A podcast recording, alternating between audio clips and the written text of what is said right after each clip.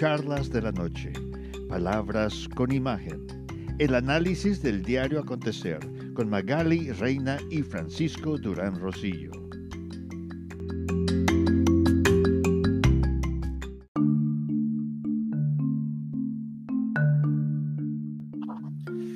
De acuerdo a un estudio del Partido Republicano realizado en el último mes, de todas las multitudes que van a escuchar al presidente Donald Trump en sus discursos, ya sea en las plataformas de los aeropuertos o en arenas abiertas, un 30% de la audiencia son demócratas y varios de ellos están cambiando a votar por él.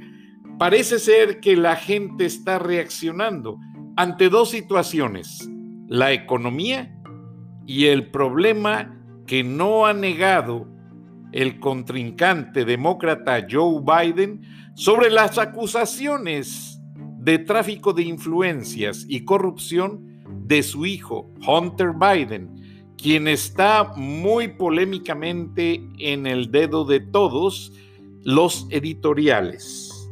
Además, esta madrugada inició la deportación masiva de la gente que estaba recluida en las jaulas, que hay que declarar y reconocer que fueron construidas por la administración Obama y que el presidente Trump ya no quiere separar familias. Entonces, quienes no reunieron los requisitos para poder quedarse en los Estados Unidos han sido deportados por los puertos territoriales de Tijuana, Laredo, El Paso, McAllen y Brownsville. Y todo documentado en cámaras de video de Homeland Security y con actas notariales de ambos gobiernos, el que los entrega y el que los recibe, para evitar de esa manera que haya acusaciones de que sufrió algún niño alguna situación indebida. Buenas noches, bienvenidos a Charlas de la Noche. Hoy estamos en un programa especial de análisis con Magali Reina y con el internacionalista del Colegio de México y encargado de la página editorial del periódico Reforma, Rogelio Ríos Serrán. Vamos a hacer un programa de proyección sobre las elecciones que van a ser el martes 3 de noviembre en, todos los Estados Unidos. Buenas noches, Magali, adelante. Buenas noches, Frank. Buenas noches a Rogelio y esperemos que nuestra, nuestra charla de esta noche sea muy interesante para nuestra audiencia. Buenas noches, Rogelio. Buenas noches, Magali y Frank. Muchas gracias por la invitación. No, al contrario, bienvenidos. Ahora, eh, ustedes estaban comentando en el momento en que presentaban el programa que encontraron un artículo en primera plana del periódico El Universal en la Ciudad de México, en el cual el presidente Trump dice que si él gana esta elección presidencial, a su homólogo mexicano Andrés Manuel López Obrador le va a ir muy bien. ¿Qué piensas de ello, Magali? Breve y luego le pasas la palabra a Rogelio. Sí, eh, estábamos comentando con Rogelio que esta entrevista se hizo antes de la captura del general Cienfuegos y estamos este, con un sospechosismo de por qué se publica hasta el día de hoy, a cuatro días, a tres días de la, de la elección y este, pensamos que es como un apoyo hacia Trump. Y sí, efectivamente yo eh, estoy de acuerdo con, con las declaraciones que, salen en la entrevista en la primera página del Universal del día de hoy, pero no estoy muy de acuerdo con que nuestro presidente este, tenga la misma... Eh, la, la, misma guía que, que, Donald Trump. Entonces, esa es, esa es mi opinión, Roger que quieras comentar tú. Sí, es, muy interesante que hayan publicado esta entrevista, en efecto, y este aspecto de, si ya la tenían desde antes, lo del general Cienfuegos ya tiene por lo menos 8 o 10 días de ocurrido el suceso, ¿por qué la sacan? Hasta ahora, en términos eh, periodísticos, si tienes una papa caliente, como una entrevista que lograste con el presidente de Estados Unidos, pues la, le das cauce de inmediato, ¿no? Para destacar ante los demás medios. Pero me, parece interesante en ese sentido que va orientada la entrevista. Parece que Trump quisiera enfatizar esta situación de que eh, un, nuevo ciclo en la Casa Blanca va a ser lo mejor para México. Entiendo que eso es, digamos, un discurso electoral, pero tiene muchas implicaciones que iremos desglosando a lo largo de, la plática de hoy en ese sentido, porque, pues sí, en efecto, la economía de Estados Unidos es la que determina el tono de la economía en México, pero hay otros aspectos en los cuales yo no sé qué tan fraternal es la relación, el aspecto de la seguridad, eh, esta, última detención del general Cienfuegos, un exsecretario de la Defensa Nacional, nada más y nada menos, que está por iniciar el proceso eh, en la misma corte donde está presentado Genaro García Luna. Entonces, creo que tienen muchos hilos desde la Casa Blanca, desde Washington, que los jalan a conveniencia, ¿no? Este, eh, por una parte hago declaraciones como presidente de que, pues sí, le conviene a México y si, si yo resulto electo para un nuevo ciclo, le va a ir muy bien a López Obrador, pero por otro lado, pues no sé, esa paternidad parece extraviarse, ¿no? Porque todo este manejo en torno al caso del general Cienfuegos habla de un enfrentamiento entre las áreas de inteligencia en Estados Unidos y las áreas de inteligencia en México. Es lo que tendría hasta este momento que comentar. Ahora, Rogelio, para dejarle a la audiencia muy claro quién está opinando a este respecto, permíteme mencionar que tú compartiste las aulas en el Colegio de México con quien ahora es el canciller, Marcelo Ebrard, y con quien ahora es la embajadora de México en los Estados Unidos, la doctora Marta Bárcena, excelentísima doctora Marta Bárcena, para respetar el lenguaje diplomático. Ahora, esto tiene mucho que ver porque tú los has tratado por años y tú sabes realmente la capacidad de ambos que realmente merecen todo nuestro respeto y admiración. Ya ahora se dicen las columnas que el señor Marcelo Ebrard es el todólogo de la presidencia porque es el que más sabe inglés, sabe traducir y, el presidente le ha depositado mucha confianza. ¿Crees tú que cuando el canciller le habló al embajador o a Mike Pompeo, su homólogo en Estados Unidos, sobre esta detención, haya habido alguna fricción o más bien trataron de curarse los malentendidos. ¿Qué habrá pasado, Rogelio?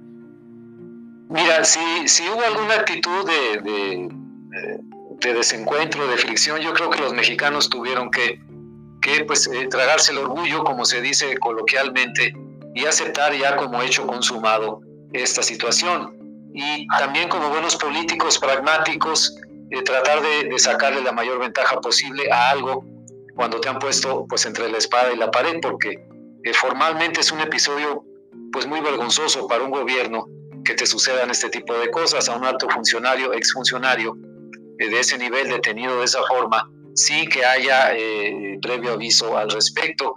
También recientemente se supo que el embajador Christopher Landau ya estaba enterado desde que llegó a ocupar la embajada de Estados Unidos en México hace ya, ya casi un año de esto, de este asunto del general Cienfuegos, pero no lo había comentado absolutamente con ninguna autoridad mexicana. Me parece que sí se producen eh, situaciones muy embarazosas, muy vergonzosas entre gobiernos, eh, salen a relucir las desconfianzas, pero eh, como, como me preguntas en ese sentido, conoces a las personas, sabes el, trato que están haciendo tanto en la Secretaría de Relaciones Exteriores, Marcelo Ebrard, como la embajadora Marta Bárcena, yo creo que lo manejarán con la mayor suavidad posible para evitar que esto llegue a un nivel de ruptura. Si ya aconteció lo de Cienfuegos, si ya se manejó de esa manera, lo que seguiría eh, en, una reacción temperamental o, o, muy apasionada de algún político mexicano, del propio presidente, los llevaría prácticamente a la ruptura en materia de inteligencia. Ni a Estados Unidos ni a México le conviene llegar a esos extremos. Entonces creo que se va a tratar de manejar con la mejor estrategia de control de daños eh, posible, aplicando ahora sí al máximo el colmillo y la experiencia que tienen eh, ya a lo largo de, sobre todo, la embajadora Bárcena, que lleva casi 40 años en, el servicio exterior mexicano. Entonces, me parece que por ahí va a ser más bien el sentido de decir, bueno, pues sí, ni modo, ya nos dieron este, este, este golpe, este coscorrón, vamos a ver cómo se puede manejar. Tal vez la, la publicación de la entrevista, las declaraciones muy amigables de Trump hacia López Obrador en, este momento, que está muy reciente lo de Cienfuegos, aunque la entrevista se realizó antes, vaya también en ese sentido, vamos a suavizar este momento amargo para los mexicanos, eh, dándoles un pequeño, un dulce con declaraciones muy, muy fraternales. Posiblemente, y antes de cederle la palabra a Magali, debo de reconocer, yo he seguido mucho en los medios a la doctora Marta Bárcena y ha hecho un papel excelente. De hecho, la cadena CBS ha destacado un paquete de negociaciones que ella hizo con el senador Lindsey Graham que es de Carolina del Norte y que realmente ella ha sido quien ha podido amortizar todo el impacto profesional y diplomáticamente hablando con una gran capacidad, porque recuerden que la relación México-Estados Unidos a minutos del cambio de gobierno, que no fue el que se hizo con el cambio de bandas presidenciales, sino fue aquel que se hizo en un desayuno de Peña Nieto en la casa de López Obrador, que ya Peña Nieto básicamente se desentendió de muchas cosas, y eso fue ahí donde la señora Marta Bárcena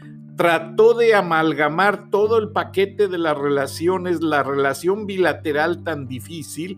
Recuerden que Donald Trump exigía en cada discurso que México debiese de pagar el muro y sí lo estamos pagando socialmente hablando. Y eh, la administración de Peña Nieto se negaba a hacerlo y una serie de distanciamientos verbales que fue lo que le tocó a la doctora Marta Bárcena llegar a arreglar. Entonces, yo siento que en este momento fue una gran decisión del presidente asignar una dama tan preparada con esos 40 años de experiencia a la Embajada de México. Muchas veces los hombres nos enervamos y contestamos como lo hace Donald Trump, con todo respeto. Él se es de mecha corta, se piensa inmediatamente en algo y se va. Y la doctora Bárcena ha sabido equilibrar esa relación. Tú como dama Magali, ¿cómo la ves a la doctora Marta Bárcena? ¿Vale la pena la opinión de una dama profesional como tú? Pues estoy totalmente de acuerdo con, contigo, Frank. Yo la he escuchado y la verdad es que es una mujer muy inteligente y eh, con mucha intuición acerca de lo que se tiene que, como dices tú, amalgamar y, conciliar, y porque eh, definitivamente, como lo, comentábamos con Rogelio fuera de, del aire, este, lo que sucede en Estados Unidos le, importa y, le y le ayuda muchísimo a México. Entonces, em, nosotros siempre estamos a la expectativa, nos importa mucho por, por, la posición que tiene Estados Unidos con México, por la relación, pues no cordial, sino más bien este, de negocios que hay y que se tiene que cuidar, pero bastante. Y yo considero que, mm, Andrés Manuel no ha hecho como un super papel. Vemos que mm, estaba comentando también con, Rogelio antes de que empezara el programa que eh, Donald Trump con todo su derecho eh, dijo que, que, se podía llegar a considerar que los narcotraficantes mexicanos fueran considerados como terroristas, que esa etiqueta sabemos que es bastante este, delicada. Y hace unos días, o no sé si ayer, eh, este, Andrés Manuel dijo que, que no tenían de considerar como terroristas, pero pues cómo si lo que le pasó a la familia Levarón hace un año fue algo terrible. Entonces, sí creo que, suavizó mucho Trump eh, en su entrevista con el Universal la relación, pero sí creo que también él está poniendo una mano firme que, en México necesitaba mucho y lo vemos con que García Luna, El Chapo y Cienfuegos pues estén en, este, en proceso de la corte en, en, Nueva York y no aquí en México, ¿verdad? No sé qué opina Rogelio. Comentábamos, comentábamos que los americanos tienen una frase en inglés que dice, I keep my enemies close, yo mantengo a mis enemigos cerca. Y Donald Trump es mucho de esa mentalidad, de esa filosofía. Pero, por favor, corríjanme si me equivoco. Yo siento aquí, en este endulzamiento de las agrias relaciones, mucho el trabajo diplomático de Marta Bárcena y Marcelo Ebrard. Si no hubiera estos dos personajes en la agenda en este momento, Donald Trump y Andrés Manuel López Obrador ya se hubieran destrozado. Ya se hubieran destrozado. De acuerdo contigo, mira, ahorita recordaba eh, que el año pasado eh, eh, estuvo la embajadora Bárcena, vino a Monterrey a dar una conferencia entre un evento que hubo del American Chamber of Commerce en el capítulo México. Ahí en, la plática que dio, luego tuvimos ahí una, una pequeña plática, unos minutos que tuvo oportunidad y ella comentaba que había tenido un acercamiento mucho, muy intenso con los legisladores demócratas. Hace un año estaba la discusión del TMX, si se incluía esto, si se quitaba lo otro. Había momentos en que parecía que el tratado se atoraba, que no iba a salir, que ya era, este, había que esperarse hasta después de estas elecciones, etcétera. Pero con, con su equipo de trabajo en la embajada en, en Washington y con sus contactos directos estuvo mucho tiempo atrás y haciendo, cultivando, como se dice en México, una relación con Nancy Pelosi, imagínense, ¿no? Nada menos. Entonces, creo que eso ayudó mucho para que los demócratas que veían esta relación personal muy cercana de López Obrador con Trump como eh, expresión de un apoyo político al lado republicano y no a los demócratas, pues ponían trabas en el Congreso como castigando un poco a, a su presidente, al presidente de México, perdón, porque pues era muy cercano a Trump. Bueno, y, me recuerdo eso porque cuando hace el viaje, eh, ahora hace unos meses atrás, López Obrador a Washington lo anunció con muy poca anticipación, lo confirmó unos tres o cuatro días antes. Cuando un viaje de ese nivel lleva, créeme, meses prepararlo, no es una cosa tan sencilla. Bueno, el staff de la embajada se puso a chambear y, le, le, hizo muy buen trabajo, o sea, todo salió, el protocolo, todo muy bien. Pero además, se esperaba, decían aquí muchos comentaristas mexicanos, no, bueno, lo van a hacer pedazos los demócratas en Washington, van a cobrar ese apoyo y que no sé qué. Pero creo que no fue así, porque eh, había, eh, había existido esta labor de la embajadora desde el año pasado, acercándose con los demócratas, cabildeando con ellos, como se dice allá. Y entonces, pues le dejó un terreno suave para que eh, pudiera hacer ahí pues sus eventos con, con Donald Trump y con los republicanos sin que necesariamente salieran muchísimo muy enojados los demócratas, porque pues ya estaba planchado el TEMEC y dentro de la versión final del TEMEC hubo varios capítulos, el laboral, el medioambiental, donde se reflejó mucho los puntos de vista de los demócratas. Entonces creo que hizo una muy buena labor en ese sentido. Lo traigo a colación porque creo que en estos momentos que se necesita, con esas fricciones en el área de la inteligencia, pues se necesita esa experiencia tanto de la embajadora que está allá en Washington como de Marcelo Ebrard que está aquí allá en la Ciudad de México. Entonces, haciendo el equipo como lo hicieron en el caso del TEMEC, me parece que van a lograr rescatar este barco que parece por momentos irse a la deriva en el área de inteligencia entre México y Estados Unidos. No, y que quede en juego el acuerdo comercial recién firmado en julio pasado, técnicamente hablando, y ahora esta carta reciente que envían eh, firmada por cerca de 35 congresistas, entre ellos pues nada más y nada menos que un opositor a México, gran amigo de Alejandro Junco de la Vega, eh, Ted Cruz, Ted Cruz del Tea Party, pero que apoya mucho al Partido Republicano. Ted Cruz y varios congresistas le piden al presidente Trump que revise la política energética de México, dado que Andrés Manuel López Obrador no la está cumpliendo al cauce de la letra. Entonces ya ahí surgieron varias eh, polémicas en las que no vamos a dar detalles porque sabemos que va a haber una respuesta oficial más adelante. Ahora, lo que me deja preocupado es que siento yo que Donald Trump necesita ganar la elección porque por andar con tanta política dejó a, media, a medias muchos rubros. Rubros como el del Temec, rubros como el del muro que en Mission, Texas se empezó a derrumbar y que los cimientos están a la vista y que el gobernador de Texas, para ayudar al presidente Trump, porque también es republicano, lo único que hizo fue pedirle a las autoridades de México que liberaran las aguas para subir el nivel del río y que no se vieran los defectos del muro fronterizo pero ya hay una historia en CBS muy detallada donde se ven los hoyos y las fracturas del muro fronterizo. Entonces, Donald Trump está preocupado porque sabe que si no gana esta reelección, va a quedar a la vista mucho trabajo inconcluso que le puede causar muchos problemas en pasar a la historia como un presidente no solamente súper reactivo,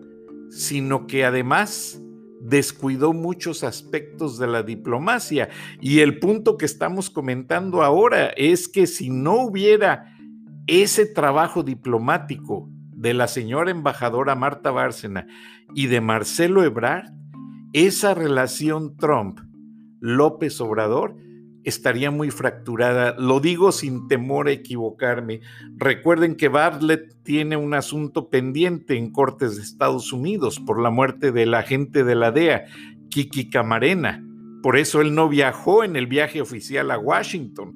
Entonces hay muchas situaciones pendientes que tratan de esconderlo bajo el tapetito, así como cuando barren que va a venir la suegra y que vas a barrer, la casa de rapidito, pone uno la basurita debajo de la alfombrita y ya para que pase la señora y vea limpio todo, pero no, hay muchas cosas pendientes y Magali, tú me sabrás dar nota.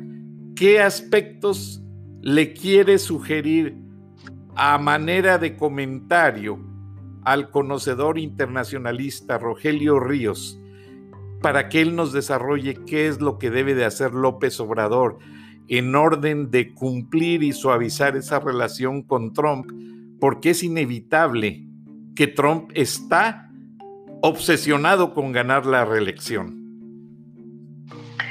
Pues mira, Frank, la verdad es que con todo esto que se reveló de, los uh, discos duros de la computadora del hijo de Joe Biden y, no solamente son como los, um, las cuestiones eh, sexuales que podría tener este señor y, y, todo esto, sino la relación que tiene con China y luego todo lo que se ve atrás de ese trasfondo, o sea, esa política de este gran comunista que es China, que está junto con Irán y junto con, con Rusia, ¿no? Y cómo ellos de, o sea, de repente empiezas a entrever una trama que pareciera de una película de ficción, eh, de cómo estos tentáculos rojos se quieren meter a Estados Unidos, pero que nosotros ya lo estamos viendo aquí en México.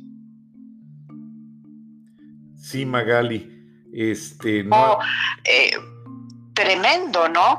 Entonces, este, yo más bien tengo esa, esa ahorita, esa eh, esa maraña, porque ni siquiera me sale una palabra adecuada en mi cabeza, de que, bueno, por una parte sí, Trump ha tratado de hacer las cosas pues a su manera, con su carácter y todo, pero pues a lo mejor ese carácter es parte del paquete que lo ha llevado a ser quien es y que lo llevó a la presidencia. Y, y, y, entiendo que él está luchando con uñas y dientes por quedarse otro periodo no solamente porque cuatro años es muy poco y obviamente que hay muchas cosas inconclusas como tú lo acabas de mencionar, sino porque si es cierta esta película que te digo que se ve como de ficción de estos tentáculos que quieren entrar a Estados Unidos por medio de Biden, en verdad estamos peligrando todo el mundo, no solamente Estados Unidos. No sé qué, qué opine este Rogelio. Nada más antes de que empiece Rogelio, yo les digo algo que razoné en la madrugada cuando estaba pensando en este programa con ustedes, que les agradezco mucho porque son personas muy inteligentes. Yo me quedé pensando, bueno, hay problemas con China, hay problemas con Irán, hay problemas con Rusia. Pero México es el vecino distante, aquel que describe Alan Riding, corresponsal del New York Times, eh, diciendo que México y Estados Unidos son vecinos, pero guardan una gran distancia social y una gran distancia económica y en muchos aspectos repercute en todo. ¿Qué piensas, Rogelio?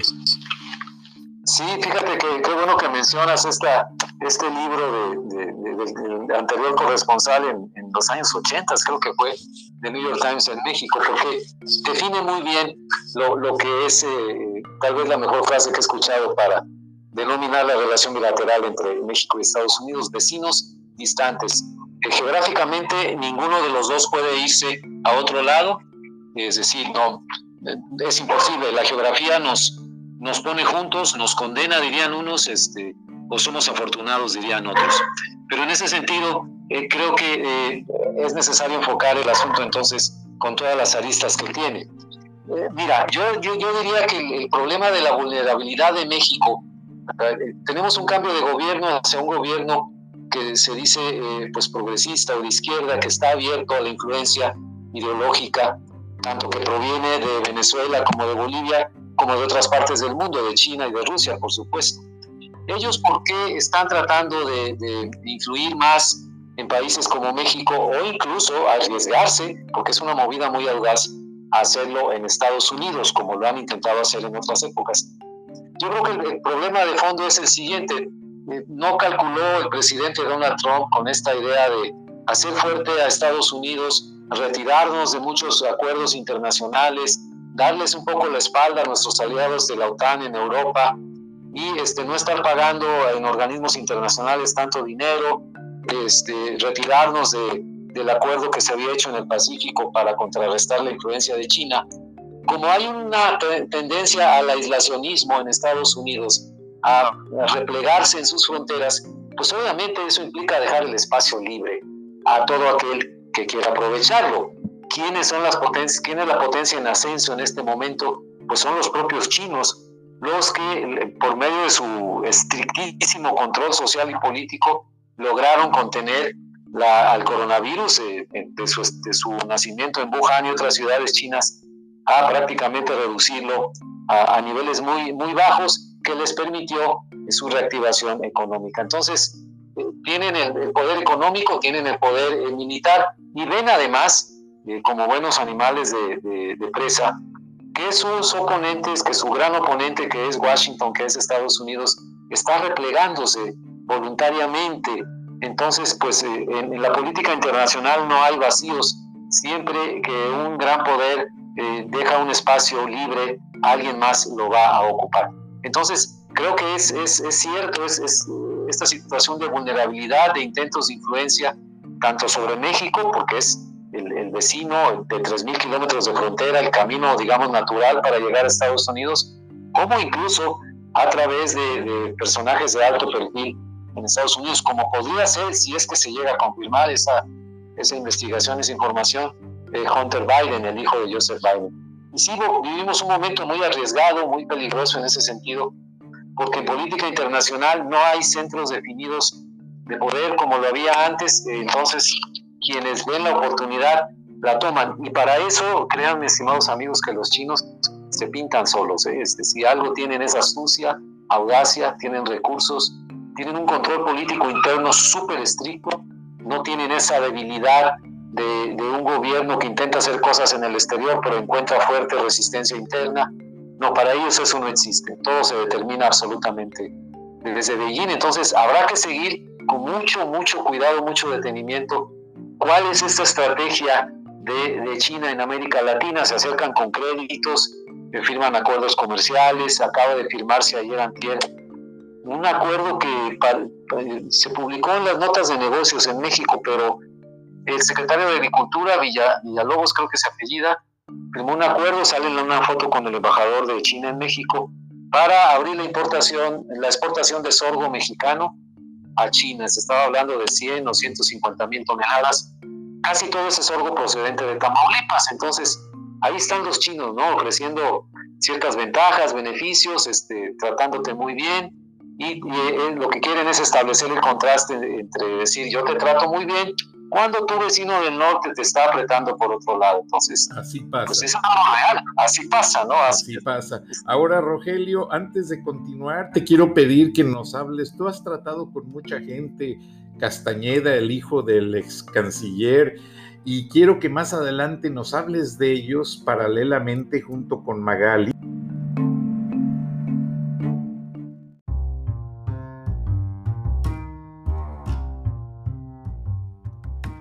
Entonces, Rogelio, pues tú en tu experiencia editorial y académica has tratado con mucha gente muy conocedora. Te mencionaba yo a Jorge Castañeda, su padre fue canciller, él también fue canciller en el gobierno de Vicente Fox y mucha gente intelectual, Guadalupe Loaesa, Armando Fuentes Aguirre, Catón, quien le mandamos un abrazo, muy respetados todos. Todos los intelectuales de México han respondido a lo que se ve venir después de esta elección en Estados Unidos. Ya todos han externado sus puntos de vista acerca del presidente López Obrador y acerca del presidente Trump y lo que puede suceder en esta relación bilateral. Ahora, tú los conoces bien. ¿Tú crees que alguno esté apoyando más la reelección de Trump que el triunfo de Biden? ¿O crees que en México haya más apoyo, que no lo creo, para Andrés Manuel, pero hay que hacer la pregunta? ¿Cuál es el clima, el clima de opinión en México actualmente ante tanta espeluznante adversidad? Porque cada día Andrés Manuel nos asusta con una nueva declaración.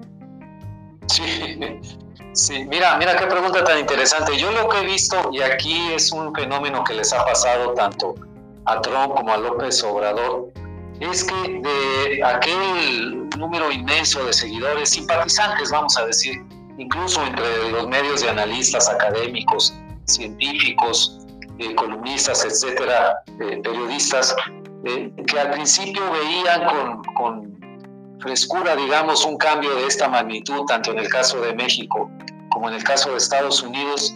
Eh, ahora, a estas alturas de, su desempeño, Trump después de cuatro años, Andrés Manuel apenas después de, apenas va a completar los dos años, yo creo que hay muchísimo desencanto, desilusión, si no es que abierta eh, aversión hacia su liderazgo, hacia su forma de tomar las decisiones y sobre todo particularmente porque se percibe en México y en Estados Unidos un, pues, ¿cómo, cómo lo diría? Un envenenamiento del ambiente eh, de opinión pública, un ataque muy, muy eh, pesado a la libertad de expresión, insultos a los medios de comunicación, eh, difusión de información que no es verificable o que se, se comprueba después que es falsa en el discurso público, en el discurso que proviene de nuestros gobernantes. Entonces, todo eso ha provocado muchísima decepción, muchísima desilusión. Creo que entre los analistas eh, que publican mucho en los medios de comunicación, en sus columnas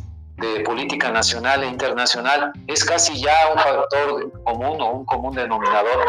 La defensa de la libertad de expresión, el rechazo a esta parte del discurso de López Obrador en México, que ataca constantemente a quien no está de acuerdo con él, a quienes son sus críticos, porque no entiende, eh, y esto ya es evidente, que la razón de ser del trabajo periodístico es ejercer la crítica. Y no, eh, no, se, no nació la crítica a partir de que él llegó al gobierno. Se hace desde que cada presidente está en el poder Exactamente. Ahora. Ese, es un. Sí, sí, adelante. adelante. No, lo que único que quería agregar es que pues estoy muy de acuerdo con lo que tú estás diciendo y esa crítica fue la que le permitió a López Obrador poder lograr convencer al pueblo de México como el personaje idóneo para ser presidente. Y en estos momentos no está haciendo cosas ni está llevando una tónica de gobierno que realmente convenza en materia de administración pública y de autoridad que es un gobernante para todos los sectores del gobierno, perdón, del pueblo mexicano y que es la persona que realmente iba a llenar el vacío con soluciones a toda aquella problemática que él mismo prometía. Prometía internet gratis, ¿no? Ahora le está cargando impuestos y va a subirlo de precio. Prometía eh, seguridad en el país. No, lo que ha hecho es irse en cara ante la mamá del Chapo y liberar al hijo del Chapo Guzmán. Entonces prometió esa política de abrazos, no balazos, pero que al final del día fue un fracaso y le está quitando la hegemonía al ejército mexicano, que era el único que tenía una autoridad respetada, para darle con la suplantación de la Guardia Nacional ese papel de autoridad que no se lo han ganado por haber matado por la espalda a aquella mujer en Chihuahua y que no ah, tienen en ningún momento personal militar de carrera cabalmente educado. Son puros pandilleros catrachos, pandilleros de las maras salvatruchas y guerrilleros de las FARC o sea, López Obrador les fue a resolver los problemas a Colombia, a Honduras y a El Salvador y a Nicaragua, trayéndose toda la gente nefasta para llenar las vidas de la las filas de la Guardia Nacional con algo que no pueden tener la autoridad moral para poder cubrir ese papel tan importante en la seguridad de México. Ayer mencionaba Magali que está militarizando al país a un paso acelerado. Entonces, en los ojos de un internacionalista como tú, Alfredo, si Andrés Manuel se va el día primero de diciembre y queda el canciller Marcelo Ebrard, que se rumora mucho que se va a gobernación para poder hacer ese movimiento, ¿Tú crees que Marcelo Ebrard siga los pasos de Andrés Manuel López Obrador o sea una mejor solución a todo lo que nos ha venido pasando? Pues mira, sería, sería la aplicación de un estilo, por lo menos de un estilo de administración, de dirección distinto, más racional, más eh, aterrizado a, a, la tierra. Creo que, en efecto, alguien me podría decir, bueno, pero es que políticamente hablando, siempre ha sido un aliado de Brad, de López Obrador, pero no siempre ha sido así. Apenas unos años antes, en el 2012, cuando se definió la candidatura de López Obrador a la presidencia entonces de, de la República, entonces por el PRD, la pelea muy cerrada, su contrincante en la precandidatura era precisamente Marcelo Ebrard. Entonces, eh, sí hay un sentido de alianza político y todo en este momento, pero creo que también eh, ya colocado en una posición de influencia en ese sentido, ¿verdad? él buscaría sacar adelante eh, su propia huella, pues su propia marca como eh, administrador público. El grave problema de, esa, de este gobierno de la cuarta transformación es que no tienen cuadros capacitados. Las áreas de gobierno que han podido dar resultados son, son mínimas. Una de ellas, la Secretaría de Relaciones Exteriores, ¿verdad? que le han encargado hasta tareas de ir a conseguir vacunas en donde, en donde las pueda encontrar, ¿no? Eh, tal vez eh, en Hacienda, en Economía, podría hablarse de un funcionamiento más o menos eficiente, pero eh, quitando esos tres áreas específicas, todo lo demás parece que transcurre o en una inercia burocrática o en un verdadero desastre. Entonces, eso también este, sería un punto interesante, ver si hay cambios en el gabinete ahora en diciembre y a dónde movería Ebrard, porque si lo saca de donde está, pues quién le va a hacer ese trabajo de enlace a nivel internacional, de, la forma en que lo está haciendo Ebrard. No sé, no sé cuál podría ser el, el enroque, pero me parece que tendría que pensarlo muy bien López Obrador en ese sentido y ver si, ante la falta de resultados, que ha sido eh, lamentable eh, y que se van a cumplir dos años de este gobierno que no da resultados, se vislumbra de alguna manera algún cambio de estrategia, porque ni en seguridad, ni en el manejo de la pandemia, ni en la economía hay buenas cifras. Al contrario, estamos sumidos en una situación mucho, muy crítica. Nos acercamos eh, prácticamente a los 100.000 muertos. Se, piensa que a mitad del mes de noviembre se llegará ya a la cifra de 100.000 muertos por COVID-19 en México. Como cifra oficial, ¿eh? porque se dice que hay que multiplicarlo por tres y este, estaríamos hablando de 300.000. Y ah, ya para acabar esta, esta parte del comentario, también déjame decirte que hay mucha inquietud que se comenta entre colegas, se refleja en algunas columnas políticas en el ejército por este manejo del caso del general Cienfuegos. Están muy eh, agraviados en el ejército porque independientemente de si el general anduvo haciendo lo que, de lo que se le acusa o no, es un general de división en México, graduado del Colegio Militar, que pasó por la Escuela Superior de Guerra, por el Colegio de la, Defensa Nacional. Y el sentido del ejército, el espíritu de cuerpo, pues dicta que eh, en, tanto se le va a enjuiciar o algo, eh, se le debe dar un trato y un proceso debido. Y fue humillante la forma en que estuvo detenido, fue detenido al llegar a Los Ángeles con su familia y el trato que se le ha dado hasta ahora. Se siente en el ejército, según me han comentado, que no, no están a gusto con, con que el presidente López Obrador pues haya dejado prácticamente que hagan con Cienfuegos lo que quieran los americanos, ¿no? ayer Antier declaró que no, no, no, el gobierno de México no va a pagar la defensa legal de este militar, porque repito, este, falta ver si es culpable o inocente o, si se, sostienen los cargos o no. Por lo pronto, se percibe que, que, no se le ha dado la ayuda necesaria a un militar de tan alta graduación, que eh, ha sido una afrenta directa para el ejército mexicano por parte de esta área del gobierno de Estados Unidos que lo detuvo de la DEA precisamente. Y eso ya abre muchas, muchos frentes, muchas fricciones de, de batalla que pues lo que menos se necesita ahorita es más pleitos y más peleas. Efectivamente, y como se habla mucho de que también esta posible entrevista con Donald Trump y el Universal pudiese haber sido con la tendencia de manipular el impacto posterior a esta detención, suavizar un poco la relación con Andrés Manuel López Obrador para que acepte renunciar el primero de diciembre y que el canciller Marcelo Ebrard se haga cargo de la administración para evitar un, golpe difícil, porque se manejaban en algunas columnas norteamericanas que a raíz de lo que tú estabas comentando, eh, Rogelio, y por eso me esperé a que lo dijeras, que hay mucha inconformidad en el ejército y que el ejército se puede voltear. Se le puede voltear en este momento muy fácilmente a Andrés Manuel López Obrador. Y eso, un coup, un, golpe militar no le conviene en este momento a Estados Unidos.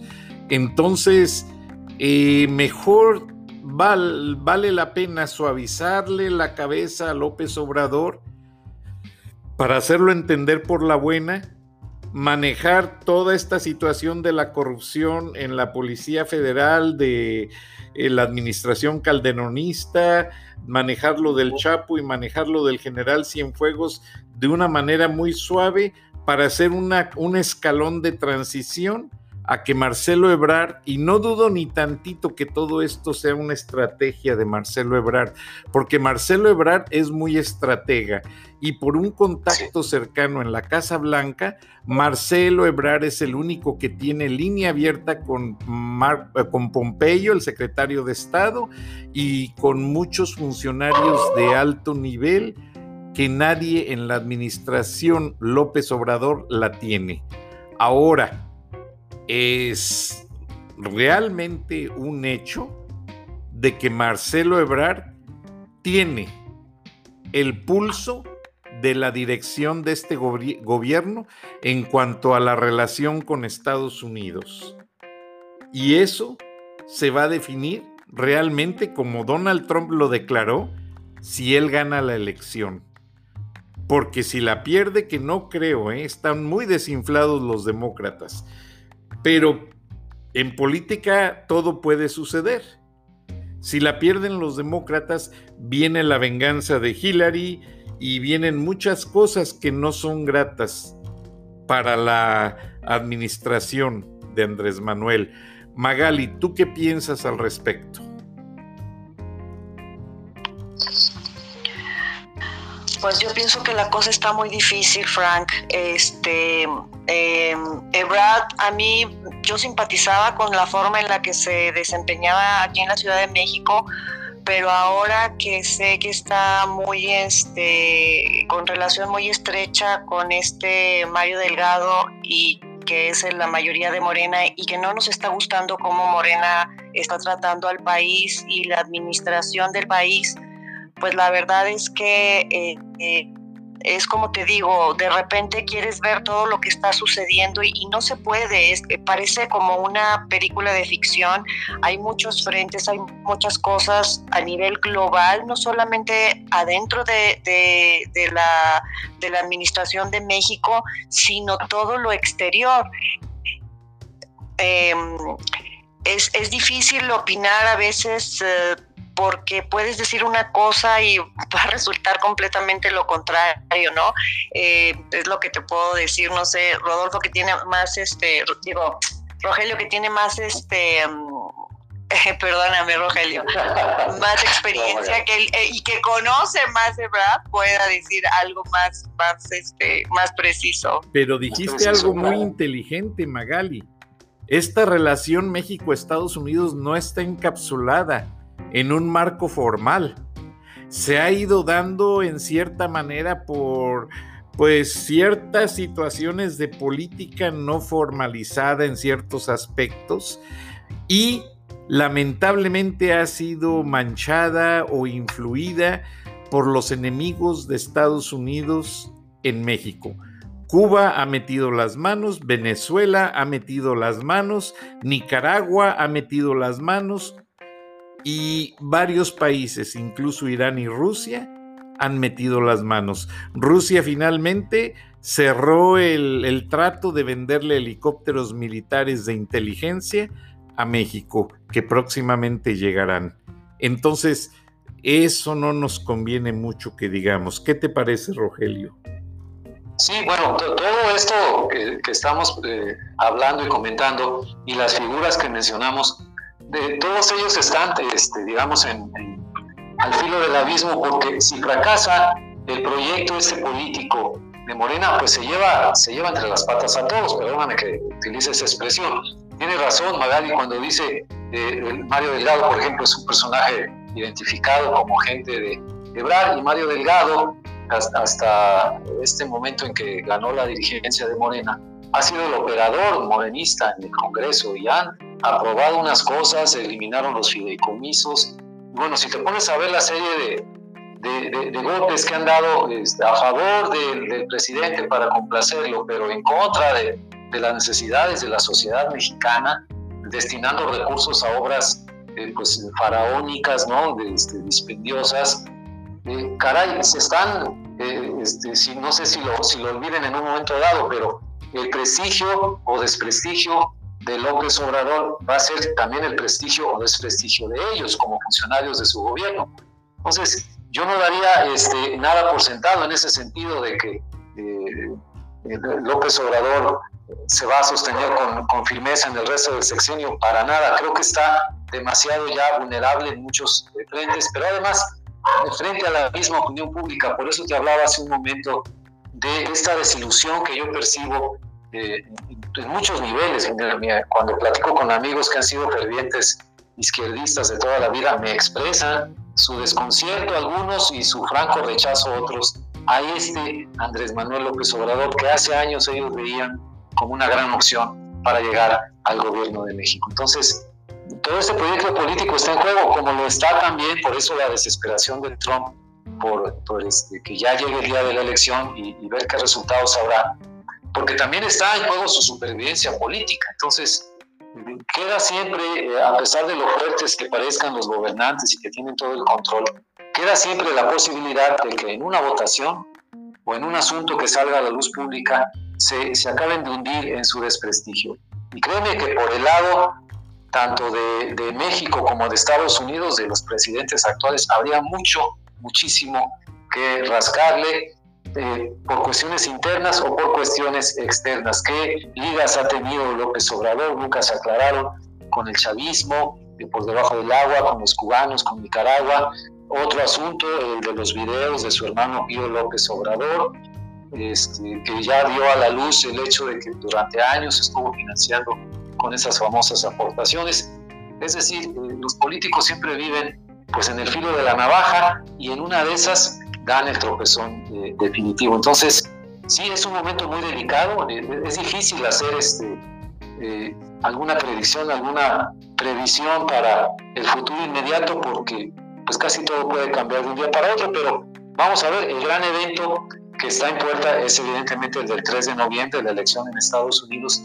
Y lo primero que se va a definir en el panorama es si va a seguir el señor Trump o bien el señor Biden. Y de ahí, si, si la presidencia va a ser demócrata, entonces a reacomodar todo lo que se tenga que reacomodar en México, porque sí va a haber efectos, por supuesto que los va a haber. Y entonces, y en el resto de América Latina, ver qué nuevo rumbo toman las cosas. No, y aparte, aunque se califica mucho a los gobiernos republicanos de agresivos, hay que tomar en cuenta que ha habido administraciones demócratas que han hecho cambios en los cuadros mundiales. Jimmy Carter, de aquí de Georgia, aunque solamente gobernó cuatro años, él puso a Saddam Hussein en el gobierno de Irak precisamente por los conflictos con Irán y el desabasto de energía. Entonces ustedes recuerdan que en 1973 fue cuando se, se acabó de decidir el cambio de horario en Estados Unidos, que no fue meramente para facilitar la vida a la gente, sino fue para reducir el consumo de energía ante aquel desabasto de la OPEP y que hubo una gran cantidad de reacciones. También, pues ustedes recuerdan, fue el mismo gobierno de Carter que le puso punto final a la revolución sandinista. O sea, los demócratas cuando se deciden, también meten las armas y también meten toda la carne al asador. Magali. Sí, Frank, pues este, estamos muy ansiosos por, por ver qué, qué, va a pasar. Yo la verdad es que eh, eh, la información que, que, he visto de, del lado demócrata es um, una que no me gusta mucho por la cuestión esta de la relación con China y lo que el tentáculo que yo puedo ver hacia México. Entonces, la verdad es que sí, sí tengo un poquito de ansiedad sobre qué es lo que va a pasar en, en, las elecciones y pues ya estaremos comentando aquí después este, las implicaciones y lo que nos va a pasar acá en México, ¿no? Porque siempre somos eh, este, como hace rato lo dije, no solamente vecinos, sino socios y, de todo, ¿no? Estamos entrelazados en muchas formas con Estados Unidos. No, y como lo dijo la señora Beatriz Pajés, que les manda un saludo, ah, de último minuto no pudo estar presente en el programa debido a que es el día que cierra su edición, pero que en su contribución editorial de hoy la va a dedicar precisamente a esta situación de esta declaración. Ahora también ella va a puntualizar hacia dónde pintan las tendencias de la elección presidencial en Estados Unidos y lo que podría verse venir de la 4T. Además, eh, tenemos pues que el señor Alfredo Corchado tuvo que salir de urgencia a cubrir esa repatriación de niños en todas las ciudades fronterizas, que de acuerdo a ICE o a la Homeland Security, a la Agencia de Seguridad Nacional, todos los albergues que parecían jaulas, que de hecho hay que reconocer, los mandó a hacer la administración Obama, ya fueron vaciados. Ya no hay inmigrantes pendientes a juicio en las cárceles norteamericanas. Los que había en hoteles se les resolvió a favor o en contra, pero a partir de anoche ya toda la gente abandonó las fronteras.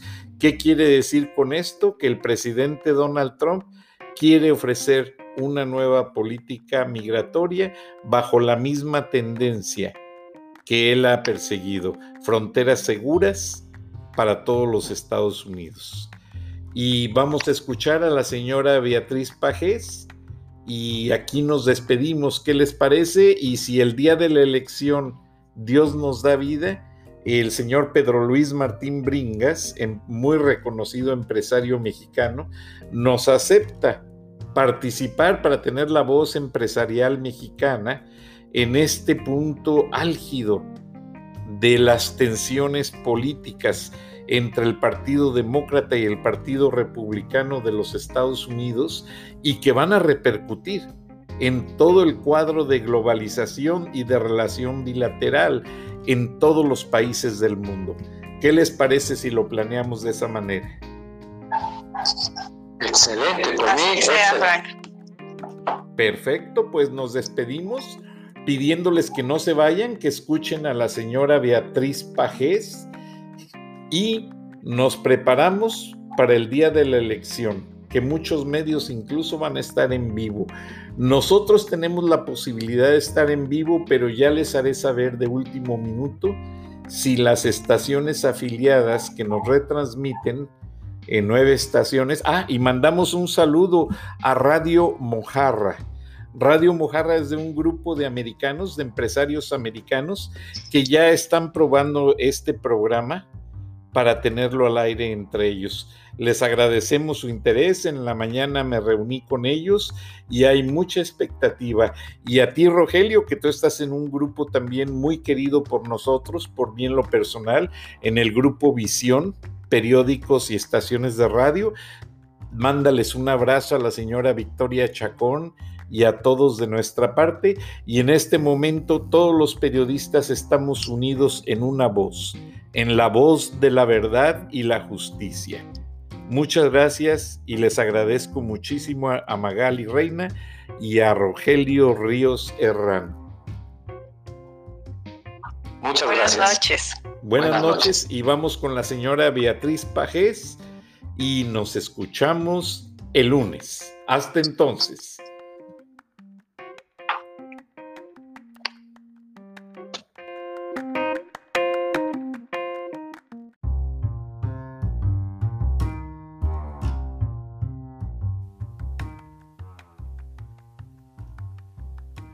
Beatriz Pajés la voz más acreditada de la opinión editorial en México, en Charlas de la Noche, Palabras con Imagen.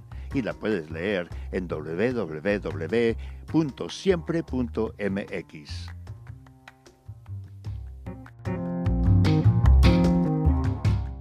Buenas noches, Frank. Un placer, como siempre, participar en charlas de esta noche.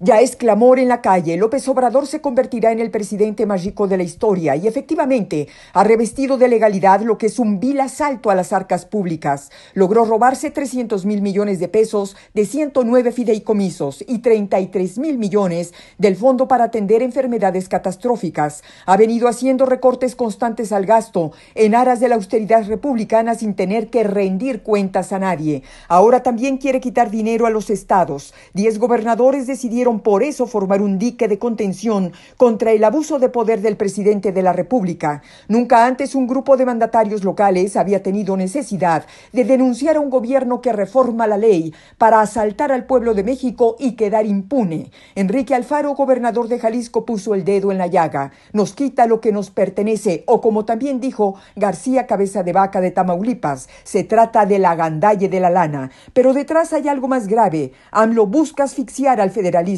al presidente le estorba la soberanía de los estados, los gobernadores y los presidentes municipales. Busca hacer lo que intentó Hugo Chávez, convertir a la República en un consejo de comunas donde solo manda el presidente. Si estuviera en sus manos, convertiría a México en una extensión de su rancho La Chingada. El país nunca había escuchado a diez gobernadores llamar autoritario, arbitrario, abusivo, divisionista, sordo, mentiroso y tirano a un presidente de la República. Y la verdad, se les agradece por porque ha llegado la hora de llamar a las cosas por su nombre. Diez gobernadores, más otros de Acción Nacional, pueden hacer la diferencia para hacer frente a una dictadura en ciernes. El país ya es un campo de batalla y estamos obligados a ir por el ladrón que se está robando el dinero y la democracia. Hasta aquí mi comentario. Buenas noches, Frank, y buenas noches a todos quienes nos escuchan en Estados Unidos, México y en otras partes del mundo. Soy Beatriz Pajés. Hasta la próxima.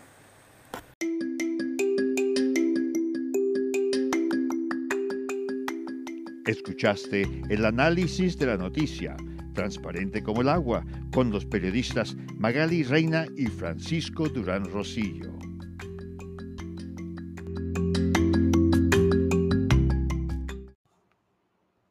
Con el nuevo iPhone SE por menos de 100 dólares en Metro conquistas todo. El iPhone más accesible en la marca número uno en prepago. Estudia online o conéctate por FaceTime. Hola, ma. El iPhone SE lo tiene todo. Cámbiate a Metro y obtén el iPhone SE por $99.99 al canjear el reembolso tras seis meses de servicio con autopago. Metro by T-Mobile. Conquista tu día. Límite uno por cuenta hogar al cambiarse y validar ID. No válido para números activos de la red de T-Mobile o en Metro los últimos 90 días. Aplican restricciones. Visita una tienda para detalles. On the road to success, we all start somewhere. At Walmart, it doesn't matter where you begin. Every name badge is a passport to opportunity. More than three quarters of our management in stores started out as hourly workers, including our president and CEO. And while it's true that our associates build their own roads to success, we're committed to strengthening their paths by investing in their futures, like offering the option to earn a college degree while paying just $1 a day. Learn more at walmart.com/spark.